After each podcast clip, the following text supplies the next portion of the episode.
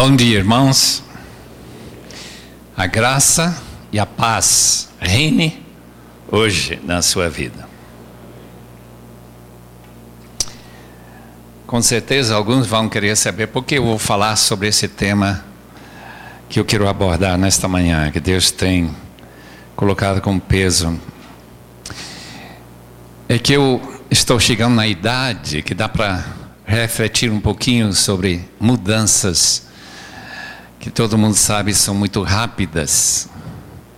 Eu cresci numa outra época, quando comecei a formar as minhas ideias junto aos meus pais missionários na Bolívia. Eles eram muito antiquados, irmãos. Para os irmãos, eles tinham ideias incríveis. Quer dizer, Desde lá para cá, apenas 50, 60 anos. Eu saí de casa em 43 uh, para estudar na América com 13 anos. Já sabem que idade. Uh, não era para isso. Simplesmente para chamar a atenção a quantas mudanças eu tenho que processar na minha cabeça. Seria isso? Que Deus quer. Estas mudanças são benéficas ou seriam contrárias e um escorregar para baixo em direção à morte da igreja em vez de maior vitalidade, avivamento e todas essas ideias que nós tanto gostamos de falar. Apenas rápidas mudanças que eu vou lembrar os irmãos que talvez nem saibam. Quando eu era criança, todas as crianças tinham que reunir antes do café de manhã para orar e escutar um capítulo da Bíblia. Nem sempre que a gente batia palmas com alegria porque a gente sentia muita fome naquela época, depois de varrer a rua e essas coisas que a criança fazia. Hoje não dá para trabalhar, a criança não trabalha mais, né? Mas naquela época a criança trabalhava assim.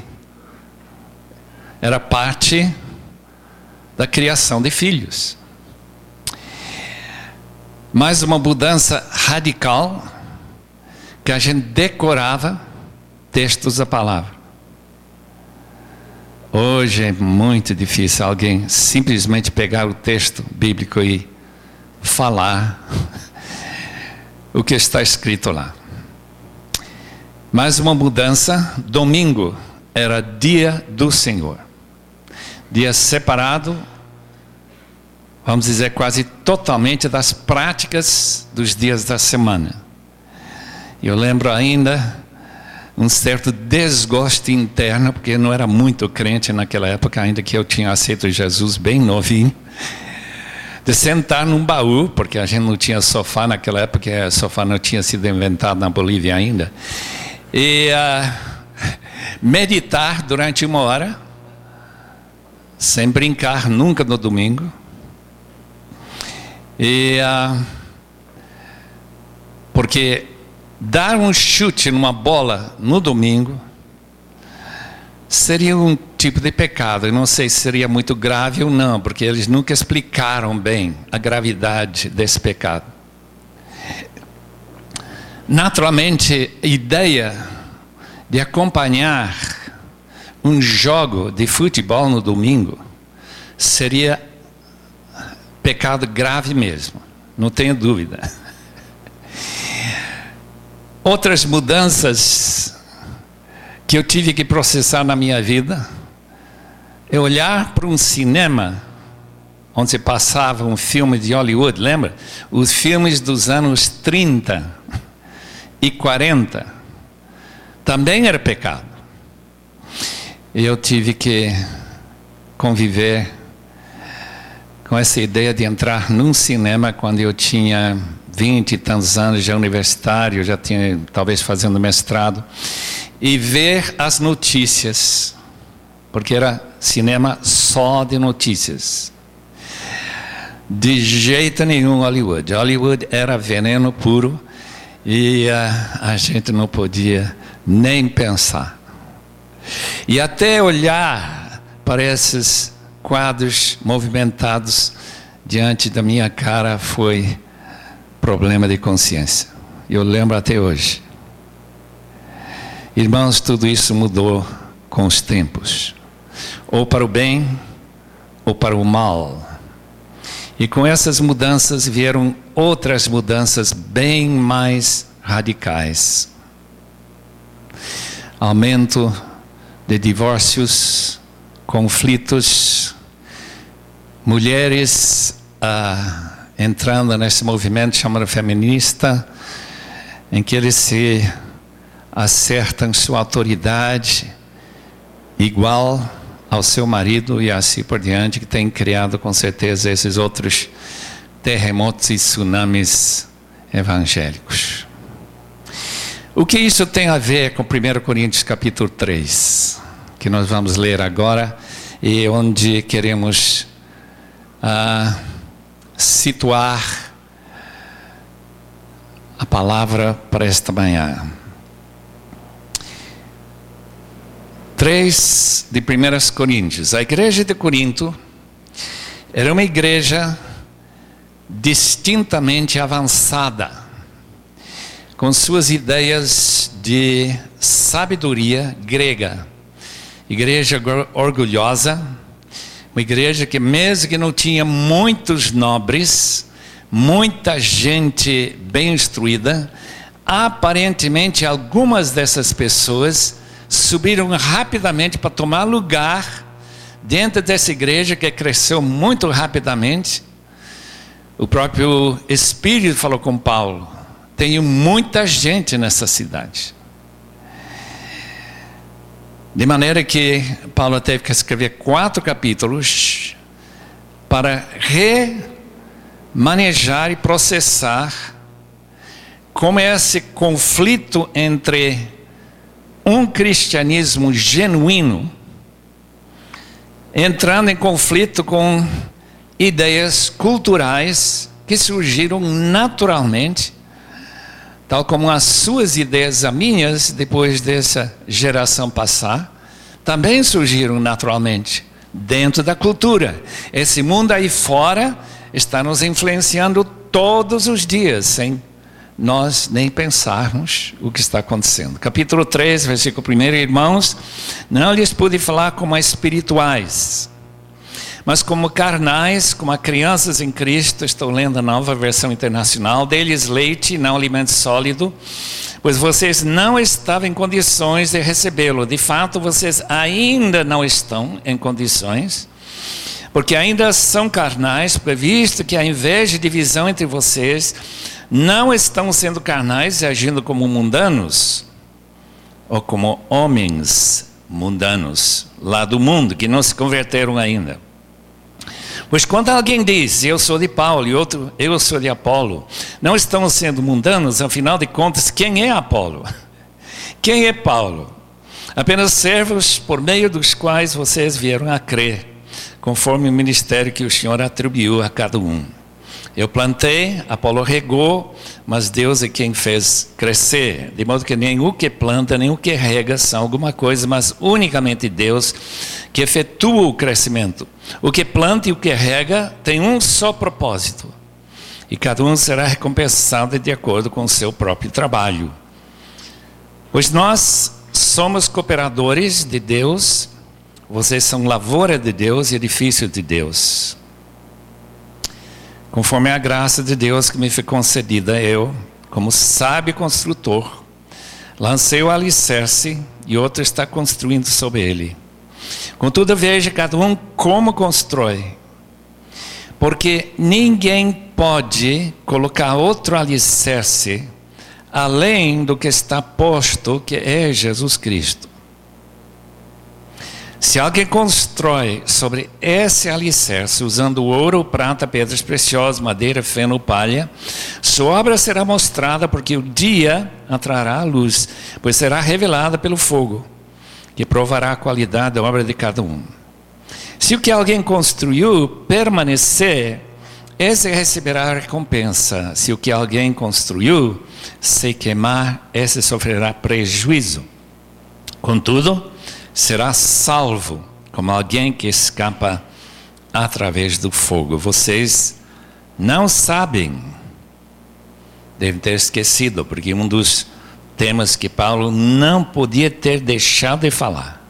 Vocês não sabem que são o naos de Deus, o santuário, a habitação de Deus e que o Espírito de Deus habita em vocês. Se alguém destruir, aniquilar, corromper, a palavra é difícil de traduzir, destruir o santuário de Deus, Deus o destruirá, pois o santuário de Deus, que são vocês, é sagrado. Eu queria convidar os irmãos a orar mais uma vez, porque o tema é pesado, não é nada desse tipo leve, não. Tem mensagens que são muito leves, alegres, encorajadoras. Essa aqui não. E eu espero que Deus realmente fale, porque senão nunca mais voltarei para Brasília, pelo menos não para essa igreja, pode ter certeza. Vamos orar para que Deus tenha, tenha toda a liberdade de falar seu coração, é meu coração, para que não fale nada que seja mentirosa que seja enganosa, que crie uma ilusão errada e que avalie mal a realidade que nós estamos enfrentando hoje. Senhor amado, estamos diante de um texto tão desafiante. Eu não sei o que dizer, com certeza com temor tremor, o próprio modo em que Paulo chegou a Corinto, eu chego diante desta multidão dos teus filhos que já conhecem tão bem esse texto. Tem meditado sobre esse texto com certeza. Rogamos, ó oh Deus, que tua palavra seja não somente real para nós, não seja apenas substanciosa, mas seja comunicada pelo Espírito Santo. Ele é que importa para nós nesta manhã, Senhor. E que toda palavra apenas humana seja completamente esquecida, aniquilada ah, e reconhecida como uma palavra humana. Opinião que não vale a pena nem guardar na memória. Portanto, Senhor, se conosco, te rogamos, venha andar conosco, habitando aqui no meio de uma igreja que tem sido uma igreja que se destaca, Senhor, com a preocupação com a palavra de Deus, ensinar corretamente a palavra. E, oh Deus, nós não queremos mudar nem por um instante esse propósito desta Igreja Terceira Batista de Brasília. Te rogamos em nome do Senhor Jesus. Amém. Paulo saiu de Corinto no ano 51 depois de Cristo. Cristo deve ter morrido no ano 30, então 20 anos depois da crucificação. Corinto já era evangelizado, já tinha bastante gente que se reconhecia como cristãos.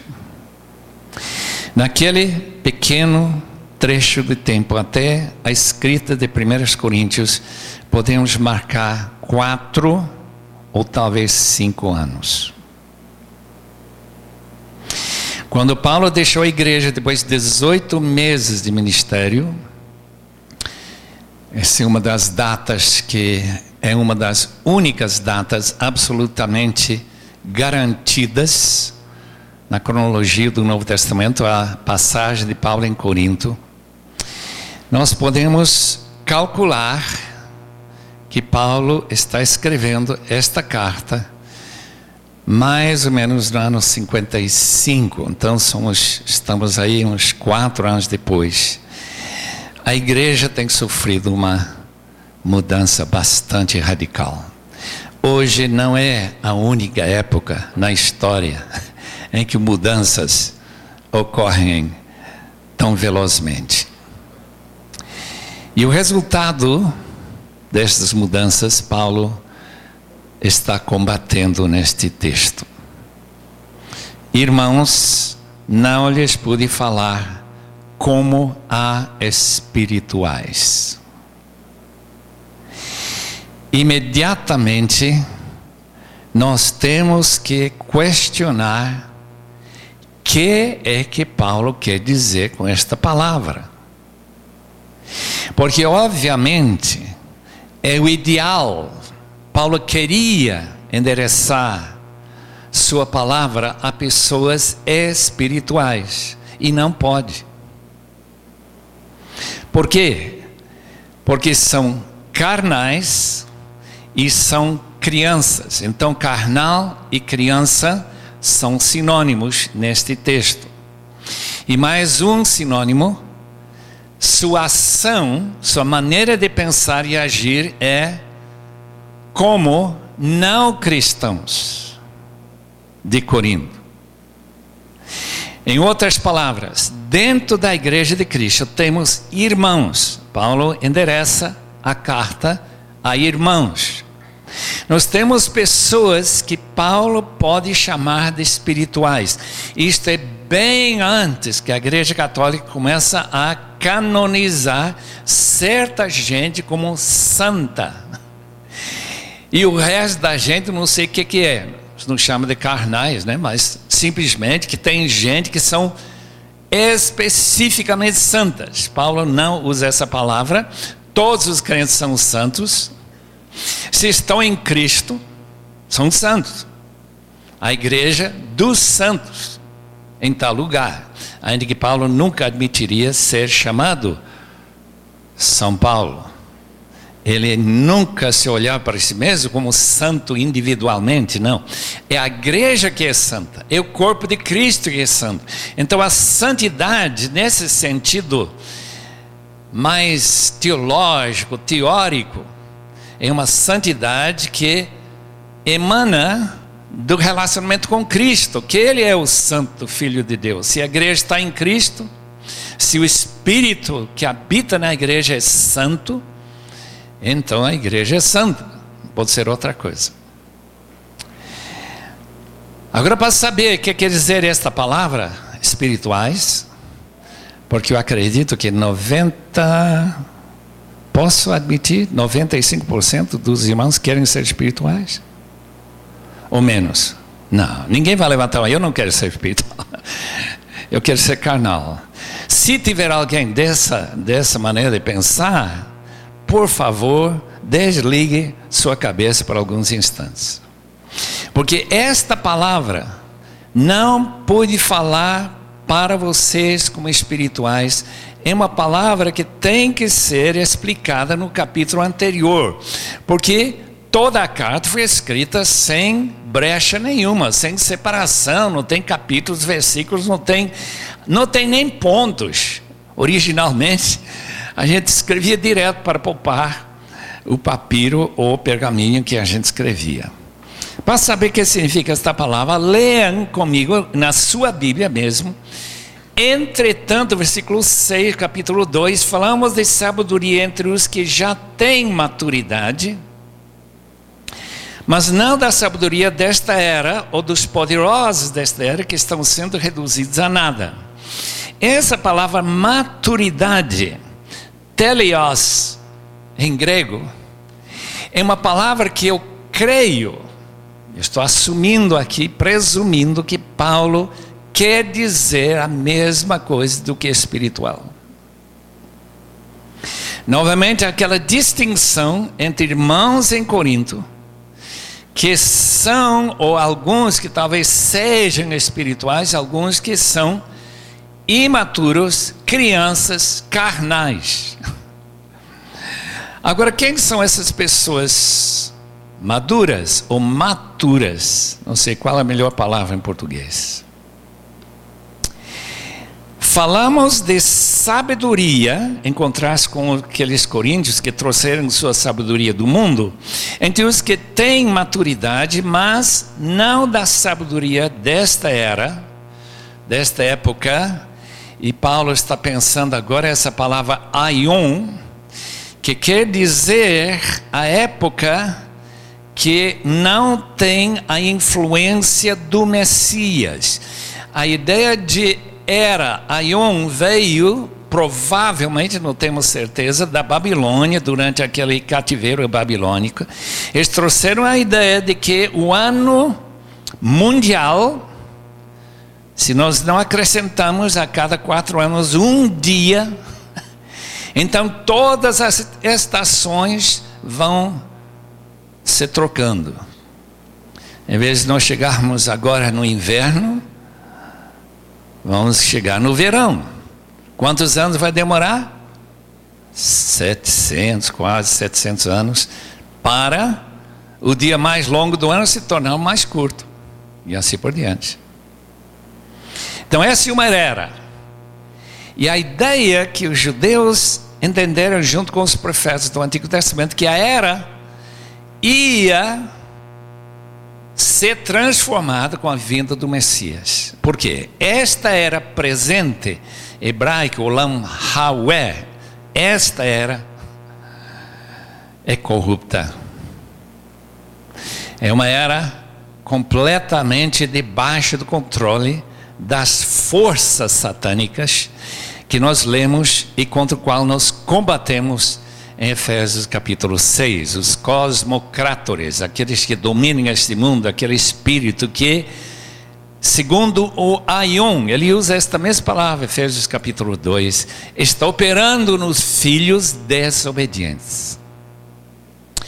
Os maturos já largaram essa sabedoria deste Aion e receberam uma sabedoria que vem de fora. Isso fica muito claro no versículo seguinte.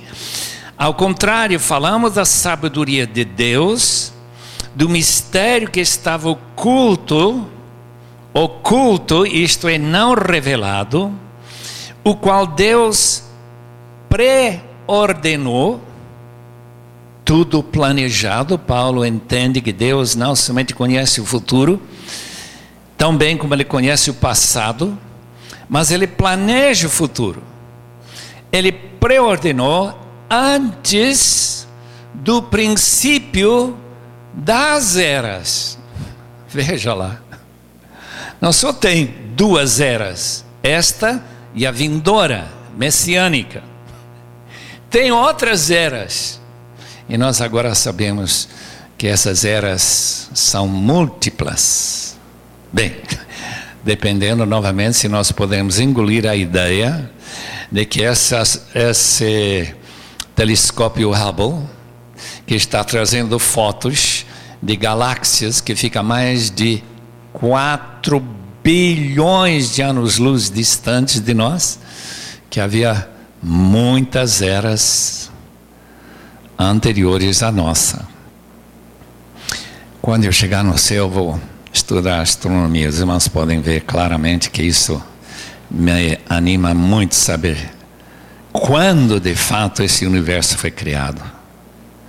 Com uma só palavra de Deus, universo com tantas estrelas, e só uma delas que nos esquenta tanto que a gente precisa de ar condicionado, e que se parasse de brilhar, nós todos somos condenados à morte rapidamente. Meus irmãos, esta este bola de fogo atômico está jogando energia. Alguém calculou, eu não sei se está próximo à verdade ou não, a 200 mil bombas atômicas a cada segundo. E eu fico imaginando o que, que é isso? Milhões de bombas atômicas explodindo a cada minuto. Não é possível. E agora multiplicar isso pelas as galáxias, mais de 100 bilhões de galáxias, com seus mais ou menos 200 bilhões de estrelas em cada uma. Então os irmãos vão multiplicando isso na sua cabeça rapidinho, né? Se a gente de Brasília é bem, bem inteligente. E logo a gente tem o que o astrônomo comparou, justamente que a Bíblia compara. O número de estrelas igual às grãos de areia de todas as praias do mundo. E cada uma delas, 200 mil bombas atômicas explodindo a cada minuto. Nas eras, oculto. O que, que foi oculto? Oculto que Jesus seria encarnado para morrer. Veja como ele explica isto em versículo em versículo 7. O culto qual Deus preordenou antes do princípio das eras para nossa glória. Nenhum dos poderosos desta era o entendeu, pois se o tivessem entendido, não teriam crucificado o Senhor da glória. Parece que ele inclui tanto os intérpretes judaicos, os estudiosos do Antigo Testamento, onde a gente teria a única revelação sobre o que ia acontecer com o Messias, e os romanos que crucificaram o Senhor da glória. Todavia, como está escrito, olho nenhum viu, ouvido nenhum ouviu, mente nenhuma imaginou que Deus preparou para aqueles que o amam. Em outras palavras, o que ficou oculto foi que benefícios e bênçãos nos alcançariam uma vez que esta pré-ordenação da parte de Deus da morte do seu filho, da sua encarnação, sua morte e ressurreição, traria para nós. É justamente aquilo que está produzindo carnalidade. Logo nós percebemos no resto do capítulo 2 que carnalidade, criancice, é a incapacidade de ver o que, que está acontecendo para saber como será o futuro. Porque o passado está bem conhecido, já foi estudado em detalhes absolutamente incrivelmente minuciosas. A gente estuda, estuda, estuda tudo que passou na época de Jesus, como era a Palestina na época de Jesus, como era a vida, como que foi a vida dele, tudo que nós temos de informação. Mas o que não sabemos são as implicações, pelo menos os coríntios não sabiam, as implicações para o futuro. O que, que a graça está oferecendo quando esta revelação chega a ser futura? Agora eu leio como Paulo des desenvolve esse tema. Mas Deus revelou a nós, por meio do Espírito, o Espírito que também trabalha nos espirituais, sonda todas as coisas, até mesmo as coisas mais profundas de Deus, aquelas coisas ocultas e predeterminadas por Deus, as coisas que nós não sabemos acerca do futuro. Pois quem conhece os pensamentos do homem, a não ser o espírito do homem que nele está? Eu tenho planos e ideias que os irmãos não podem saber se eu não revelar. E a mesma coisa com qualquer pessoa aqui. Não há nenhuma maneira de penetrar o que você está pensando e planejando para o futuro. E a mesma coisa acontece com Deus. O carnal, como nós veremos logo em seguida, estas crianças são como crianças, meus netinhos, que eu tenho o privilégio de observar todos os dias que passo em casa. E é impressionante como suas vidas são concentradas sobre o presente. Eles têm três, quatro, um passou a quatro, uma semana atrás, sete anos. Meus irmãos estão preocupados com o futuro. Paulo disse, quando era criança, a realidade era o presente e talvez alguma coisa do passado. E talvez um futurozinho de um dia para frente. Ou fim de semana vai ter uma festa, ou vamos ir para a praia, alguma coisa assim. Mas futuro, pensar como vai ser a vida deles há 50 anos? Nada. E quem não tem acesso às coisas profundas de Deus sofre, sofre a restrição da mesma maneira que a criança sofre. Pois quem conhece os pensamentos do homem, senão o Espírito do homem que nele está, da mesma forma, ninguém conhece os pensamentos de Deus, a não ser o Espírito de Deus, a não ser aquele que pode revelar para nós. Nós, porém, notem bem, nós, espirituais, maduros, recebemos o Espírito que procede de Deus e não o espírito que procede do mundo. Nós rejeitamos esse espírito, recebemos o espírito para revelar as coisas profundas de Deus. Para quê? Para que entendamos as coisas que Deus nos tem dado gratuitamente, porque são garantidas pela própria promessa de Deus. Delas também falamos não com palavras ensinadas por sabedoria humana. Nós não vamos à Universidade de Brasília para saber o que vai acontecer no futuro, não. Menos não que Deus está planejando para o futuro. Nós vamos lá para tentar, tentar melhorar nossa vida agora. Então, essa maneira distinta de pensar é o que afeta a igreja profundamente. Eu quero ainda, se esse relógio não correr tão rápido, e os irmãos não começaram a fechar os olhos e roncar, a tentar mostrar como isso afeta a igreja. Conhecer o que Deus planejou para o seu futuro.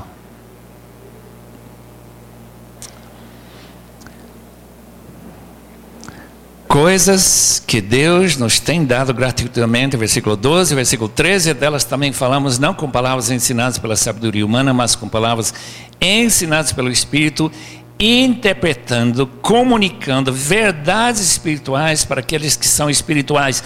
O que Paulo está dizendo tem uma divisão na própria igreja de pessoas que estão interessadas em coisas espirituais, tem pessoas que não têm mínimo interesse. Ele chega a dizer quem não tem o Espírito, ele é psuchikos. Esse não é a palavra sarkikos. Sarkikos é carnal. Essa palavra aqui é uma pessoa almal. Se existisse uma palavra como essa em português, nós poderíamos utilizá-la muito bem nesse texto, porque é isso que o grego fala. Pessoas que só têm a alma e não tem o espírito revelador de coisas de fora. Aquele que só tem contato com esse mundo em volta, como um cachorro que vai, vai farejando aquilo que está em volta dele, mas que nunca pensa no futuro. Eu achei impressionante que um dos diretores, dirigente de uma grande companhia farmacêutica, falou para mim: quando eu morrer, vou morrer como cachorro. Não, o senhor já está vivendo como cachorro. Você não está pensando no futuro. Especialmente porque você não tem a mínima ideia que vai acontecer no seu futuro. Você não tem nenhuma ideia de juízo de Deus, não tem nenhuma ideia de céu. E de um dia em que receberemos o bem que fizemos, o mal que fizemos, que Paulo agora vai desenvolver no capítulo 3. Então nós temos três tipos de gente na igreja. Temos gente madura, teleios espiritual. Temos gente carnal e criancice, que caracteriza. E temos gente que nem tem o Espírito. Romanos capítulo 8, versículo 9 diz: Quem não tem o Espírito não é de Deus.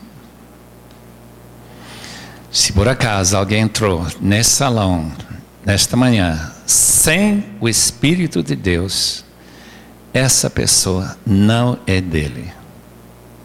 Não tem direito de esperar nada dessas coisas maravilhosas que Deus tem planejado para a gente gratuitamente. Portanto, estamos diante de um tremendo impasse. Quem é que vai controlar a igreja? Quem vai ter o direito de dizer o que, que é importante para a igreja? Vai ser não cristãos, igreja do meu genro, que encontrou minha filha no navio Dulos, no outro lado do mundo, decidiram casar em 92, e ele fez parte do conselho da igreja de Ruth, pertinho de Stuttgart, na Alemanha, e disse: nesta igreja, eles colocaram como dirigentes da igreja, né, o conselho da igreja luterana, nesta igreja, nós não aceitaremos nenhum pastor não crente, ao mal. Tá certo, meu amigo? Eu também não. Eu não quero pastor que não crê na salvação unicamente pela fé em Cristo. É uma igreja luterana. Eu acho que Lutero teria dado umas voltas no seu túmulo lá, a pensar que uma igreja que tem o seu nome colocasse isso, seria necessário colocar isso. Esse é o problema, não é que eles colocaram, eu acho uma excelente ideia, porque na Alemanha tem muita igreja que tem pastor que não é crente. Isso é terrível. Mas também tem igrejas que têm líderes ou liderança que é carnal. Esse é o problema. Por quê? Porque o carnal pensa igualzinho, segundo capítulo 3, que nós acabamos de ler, pensa igualzinho ao almal, a pessoa que não tem o espírito porque ele não escuta o Espírito, ele não tem recep receptores. Ele, como rádio, que não dá para sintonizar ondas curtas, ondas largas, ou FM, o que for. E simplesmente não capta.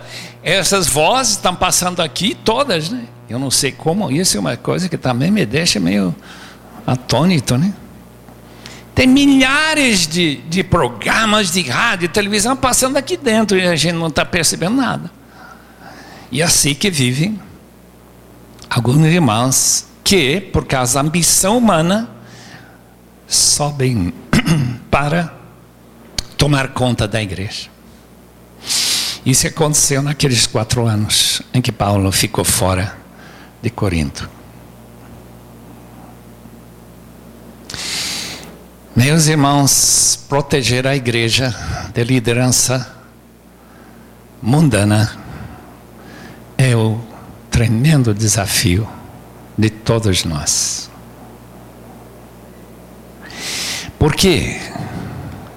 Porque muitos crentes espirituais não têm muita sabedoria espiritual ou não tem energia para dizer: eu vou me candidatar para ser membro da diretoria, de ser diácono, de ser uma serva que vai ser professor na escola. Pessoas, como os irmãos sabem, toda a igreja tem um grupo de pessoas que lidera. E os outros pacificamente aceitam tudo que é jogado na sua frente. E tem muita gente que não tem nenhuma nenhum sentimento. Eu sou responsável pelo futuro desta igreja. Eu estou lendo entre linhas, 1 Coríntios não diz nada sobre como esse ministério de 18 anos foi tão rapidamente destruída por uma nova liderança política, procurando vantagem financeira, segundo Coríntios capítulo 2, 17, diz exatamente isso, pessoas que aguaram o evangelho, jogaram água no vinho, e tornaram a igreja um palco para sua própria vantagem carnal. O texto mostra o que aconteceu em Corinto. A igreja começa a criar, em vez de uma só liderança em Cristo, cabeça da igreja, começar a procurar liderança humana. Gente que fala bem como Apolo, tinha muita, muita habilidade retórica.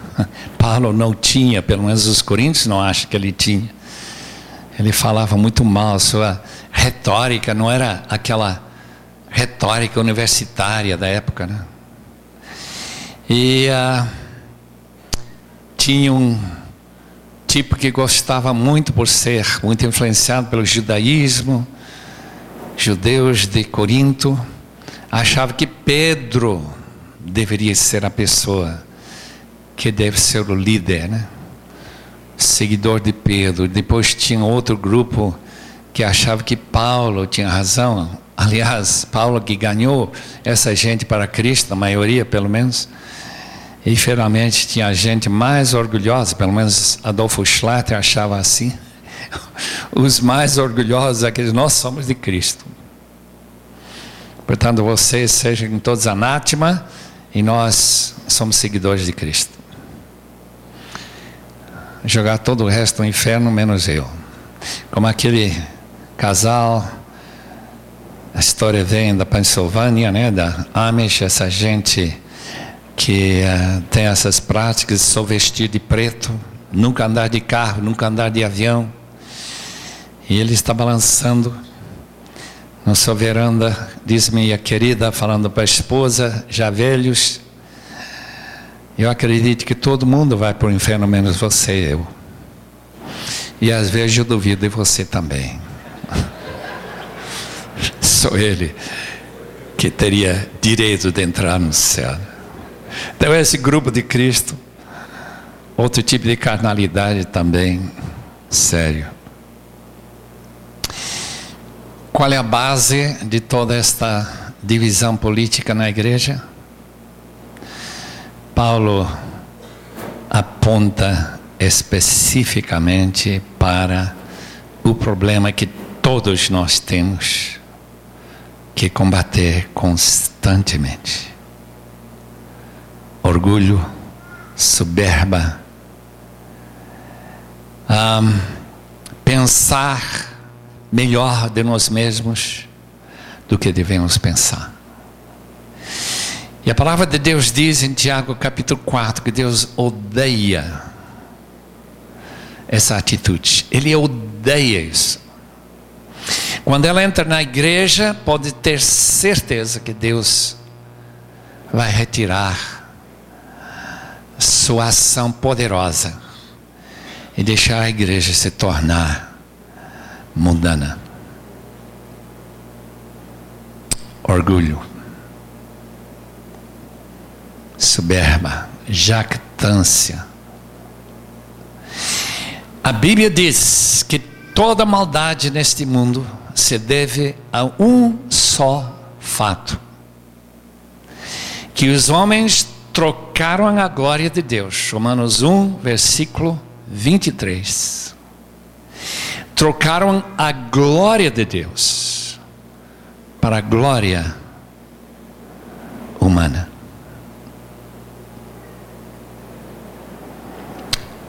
Essas corridas políticas aqui no Brasil, esse desejo de ter mais dinheiro do que a gente precisa para sobreviver, e pagar as contas, esse desejo que eu tenho de ter fama e ser reconhecido. Eu tenho que pedir muita desculpa aos irmãos. Essa Bíblia que tem o um nome em cima em grandes letras, não foi eu que pensei nisso. Eu sabia que perder todo o meu galardão quando isso aparecer. Meus irmãos, isso é uma coisa terrível. Eu não autorizei que essa companhia fizesse isso. Não sei, em 91. Disse: não faça isso. Agora estou mais envergonhado do que nunca, porque imaginava que a Bíblia ia ser colocada na prateleira e ninguém compraria. Não, de jeito nenhum. Meus irmãos, não é isso que a substância, é a glória de Deus que importa. E essa glória depende em grande parte das coisas, de saber das coisas, imaginar e pensar e meditar nas coisas que Deus tem preparado para aqueles que o amam. Quem é Paulo e quem é Apolo? Apenas diaconoi. Escutem bem essa palavra, diaconoi. Gente comum. Gente que não tem nada para recomendá-lo, ao não ser o privilégio de servir. Se Paulo pudesse ter chegado aqui hoje, Imagina como seria difícil entrar nesse local. Eu tive uma experiência como essa só uma ou duas vezes na vida com a gente, eu não tinha nem jeito de aproximar um lugar. Onde Billy Graham estava pregando em Londres, 1954, Caio Fábio em Caruaru, 1995. Amados irmãos, inacreditável inacreditável como um homem gosta de elogiar homens. Se o Papa chegasse em Brasília esta manhã, centenas de milhares de pessoas teriam interesse em chegar suficientemente perto para ver esse homem. Quem é Paulo? E quem é Apolo? Nós somos ninguém por quê? Porque nós não temos poder para fazer nada. Deus é a única pessoa que tem poder para transformar vidas, para fazer milagres, para fazer tudo que a gente tem que fazer. É só Deus. Paulo vai dizer logo em seguida, capítulo 4, o que, que vocês têm que vocês não receberam? Por que, que são tão orgulhosos? Imaginar que vocês são melhores do que os outros. Eu tenho que correr um pouco. O texto diz: quem é que faz crescer? De modo que ninguém, nem o que planta, nem o que rega, são alguma coisa, não são nada, mas unicamente Deus que efetua crescimento. O que planta e o que rega tem um só propósito, e cada um será recompensado de acordo com esse próprio trabalho em direção do mesmo propósito de Deus e não meu propósito. Meu propósito é ver uma igreja grande. Eu lembro um irmão aqui de Goiás me falou uma vez que era uma igreja do povão. Essa multidão de gente eu gostaria de ver também. Todo mundo fica assim feliz em ver isso, né? E às vezes dá um pouquinho de, de dinheiro também, né? Então as duas coisas já se combinam para tornar a pessoa famosa. Então ele ganha tudo que ele gente quer na vida e logo ele está caindo com, com uh, pecado sexual também. Então vai tudo que é errado. Por causa do simples desejo de ser importante. Quando nós já somos importantes para Deus. Isso que a gente tem que saber.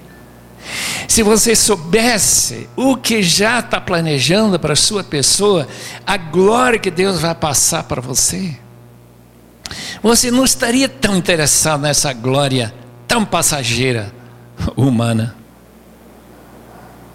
Isso que Paulo está querendo dizer para esses coríntios. Quem são vocês? Quem somos nós? Nada. Mesmo assim, Deus tem dado privilégios para os zeros, somos todos zeros, né? Para transformar, colocando um valor nesse zero, colando sua pessoa ao lado de você e tornando você um milionário. Versículo 10. Que eu não quero deixar de falar um pouquinho sobre essa construção, chamando a igreja. Conforme a graça de Deus que me foi concedida, eu, como sábio construtor, arquitecton em grego, quer dizer, uma pessoa que de desenha, projeta, planeja como que ele quer que a igreja de Corinto seja. Uma igreja abençoada de Corinto. Paulo, na sua pregação, no seu ensino, e Paulo dava muita atenção ao ensino, sabemos isso, do, da maneira que ele ministrou em, em Éfeso, capítulo 19 de Atos. Lancei o alicerce, e outro está construindo sobre ele. Um dia, pastor Mateus vai embora. Se não voltar antes, essa é sempre uma boa possibilidade e vai todo mundo junto. Amém, eu também. e quando ele for embora, como vai ser o futuro dessa igreja? Essa é a pergunta. Eu lancei, diz Paulo, uma excelente alicerce. Tinha tudo para construir um prédio imponente, alto, impressionante, um santuário que honraria e daria muita glória a Deus. E vieram outros para tomar conta. E eles começaram a construir de modo bem distinto e esse modo Paulo faz contrastar com algo que tem grande valor, pedras preciosas, ouro e, e prata, e algo que tem quase nenhum valor. Palha, feno, madeira, igreja, favela. E não é somente na aparência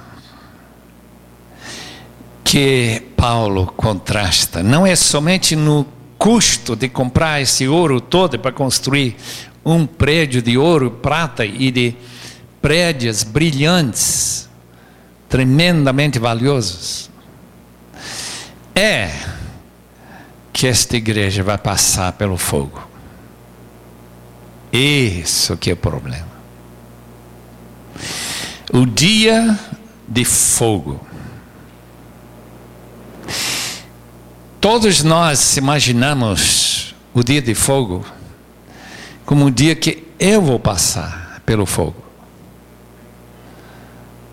Purgatório cristão mesmo. E toda a sua vida vai ser avaliada, desde o primeiro pensamento consciente até o último, quando você, você passou para aquele estado de coma e subiu para a presença de Cristo. Tudo, pensamentos, palavras e atos, serão todos marcados segundo a avaliação de Deus. Segundo Coríntios capítulo 5, versículo 10 todos nós, nós cristãos, compareceremos diante do tribunal de Cristo para receber o bem. Bem feito, servo bom e fiel. Aqui você colocou um diamante, você aqui colocou um valor de ouro aqui. E o mal, aqui você, por alguma razão, trocou material com pedaço de madeira e feno. E aí vai. O que quer dizer isso? Simplesmente que uma das coisas que Deus tem planejado para o nosso futuro é este juízo que passará não para nos condenar-nos. Notem que este indivíduo que constrói apenas com feno, palha e madeira, ele não é lançado no inferno. E a construção que não perdura, ele será salvo, mas como quem passa pelo fogo. Em outras palavras, quem ficará em contraste com o orgulho que ele teve nesta vida de sua igreja, passará correspondente vergonha. Primeira João 2, 28. 1 João 2, 28. Os irmãos lembram que João disse que nós temos que viver com a maior preocupação de que quando Cristo voltar, nós não sintamos envergonhados na Sua presença. Mesma coisa. Privilégio de construir com ouro prata, pedras preciosas. E a vergonha de ter construído um templo, um santuário para Deus habitar, que será destruído pelo fogo. Essas são as duas opções do ministério construir bem, que tem permanência, e construir mal, e que não terá permanência nenhuma.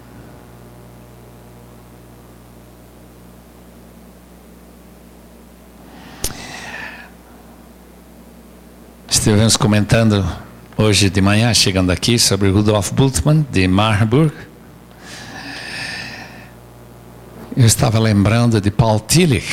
Paul Tillich era uma pessoa interessante porque ele lecionava na Universidade de Chicago.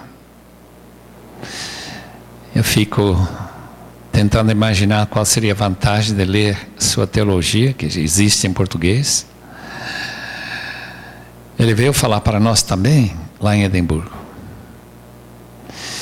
Ele disse para nós: não se preocupem em advertir as pessoas que verá um juízo futuro. Que existe o inferno. Não, Deus aceita todo mundo. Não é isso que a Bíblia diz? Deus ama o mundo. Então, se você não quer se arrepender, ele não falou isso, claro, eu estou falando isso. Se você não quer se arrepender, e se entregar ao Senhor Jesus, como nós cantamos essa manhã, tudo bem.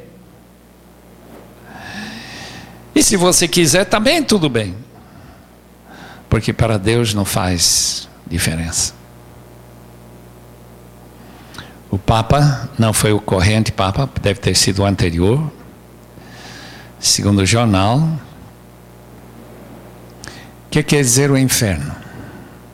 O inferno quer dizer todo sofrimento que Deus permite que você produza na sua própria vida.